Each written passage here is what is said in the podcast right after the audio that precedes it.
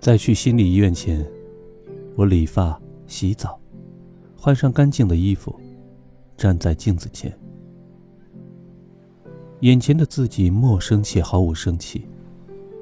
如果把生命比作河流，那一刻，我的河流干枯了。二零一八年五月，我被诊断为抑郁症。当时，我正研究生毕业。初入社会，在上海求职困难。几经碰壁，害怕被父母室友问起，害怕收到消息，后来干脆卸载了微信，除了应聘，整日待在房间里。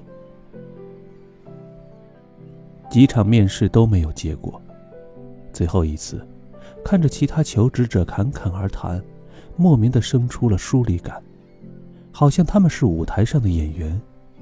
我只是站在角落里的观众。轮到我做自我介绍的时候，我的大脑一片空白，连一句完整的话也说不出。前排的面试官盯着我看，对照简历上我获得的荣誉，他忽然笑着问我：“哎，你是怎么把自己变成现在这个样子的？”我陪着笑脸。我也不懂。面试结束，汗水打湿了外套，带着股腥臭味我回家躺了一天，像丢在下水道里的死鱼。由于失业，生活里多出大把的时间。早上起床，我感到沮丧，盼望早点结束一天。两周之后，我预约了心理医院的门诊。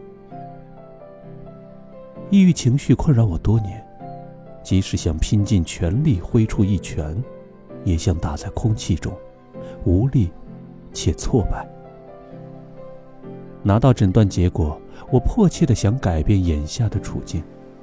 长期生活在城市，我对农村生活一直有强烈的好奇。当我在网上看到招聘支教的链接，便果断报了名。但对于改变中国乡村教育的现状，我并不太关心。二零一八年七月，我通过支教组织的面试，和其他十九名老师前往广西，开始为期两年的支教。我在书本里读到过公益疗法的治疗方案，大致的意思是：真诚的帮助别人，需要把注意力从自己的身上移开。进而看淡自身的病症，助人本身所带来的成就感和愉悦感，也是很有价值的体验。我要去的村子很小，位于广西某国家级贫困县，四周环绕着大山，距南宁市区大约一百二十公里。全校共有一百二十六名学生，分属六个年级，采取寄宿制，当地老师只有六名。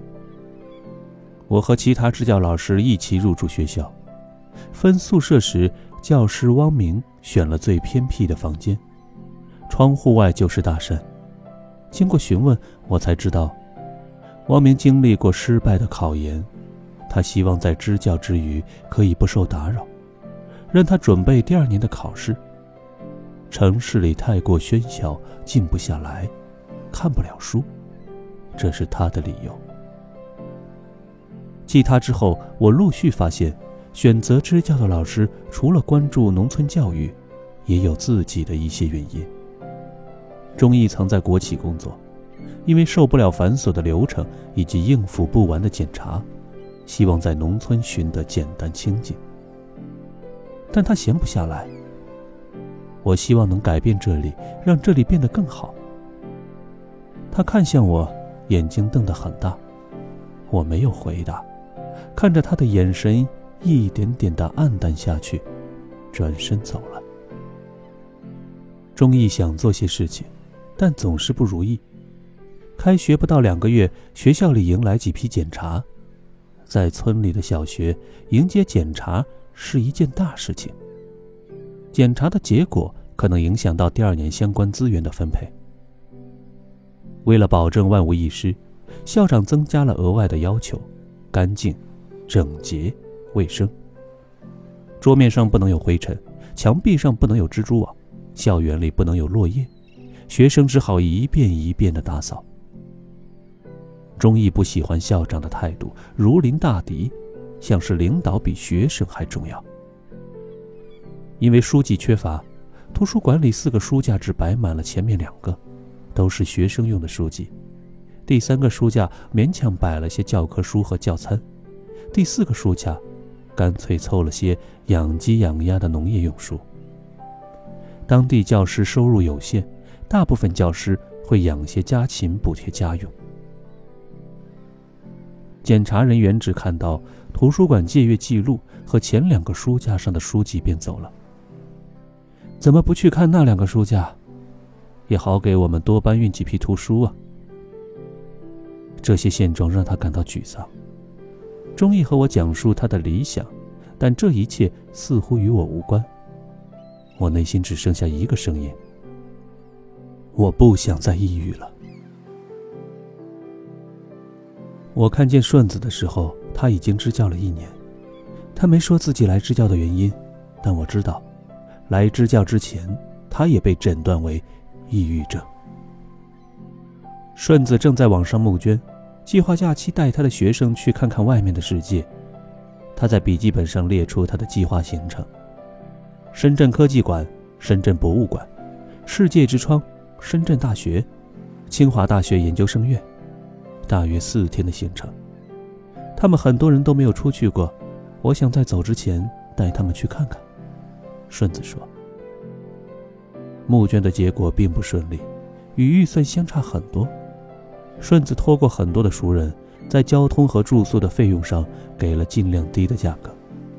他还想带他们坐一次高铁，费用没法再缩减了。你为什么要来支教？”在我第二次询问顺子的时候，他沉默了很久，说：“之前搞砸了那么多的事情，总希望能真正做成一件事，我就知足了。”顺子的声音忽然变得尖锐。那一瞬间，顺子的话将我带回到抑郁发作期间。那时，我也做过各类的计划，从学习、找工作，再到外出与人交谈。每次都不成功，像是被写上注定失败的剧本里，无处挣脱。我理解顺子的渴望。渐渐的，学校工作占据我的大部分时间。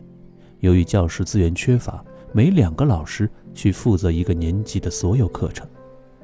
我教授三年级的数学、体育、音乐、科学、道德、心理等课程。我不得不从对自我的关照中抽出身来，思考一些被习惯性忽略的事物。数学涉及生活中的各种概念，比如时间、长度、面积及质量。对孩子们来说，这些是一些颇为抽象的概念。为了帮助学生理解，教材里会加入学生熟悉的情景，比如跑道一圈是四百米。但我们小学没有标准的跑道，甚至整个乡镇都没有。最近的操场，在四十公里外的一中。多大才是标准的操场？学生们对着教材发问。我带着他们用皮尺丈量学校里不规整的运动场地，最长距离五十米。我告诉他们，跑四个来回就是四百米。困惑同样出现在大巴的长度、飞机的速度。广场的面积，购物中心的打折促销中，在他们的眼里，教材努力创设的情景和抽象概念同样陌生。学生们住校，生活起居也需要老师们帮忙照料。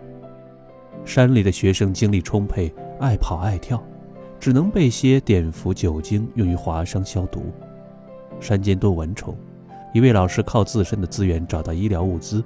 包括绷带和药物，以及止痒用的药膏、肥皂水和牙膏。大家搜集来的矿泉水瓶装满水，冰冻在食堂的冰箱里，方便为扭伤的学生冰敷。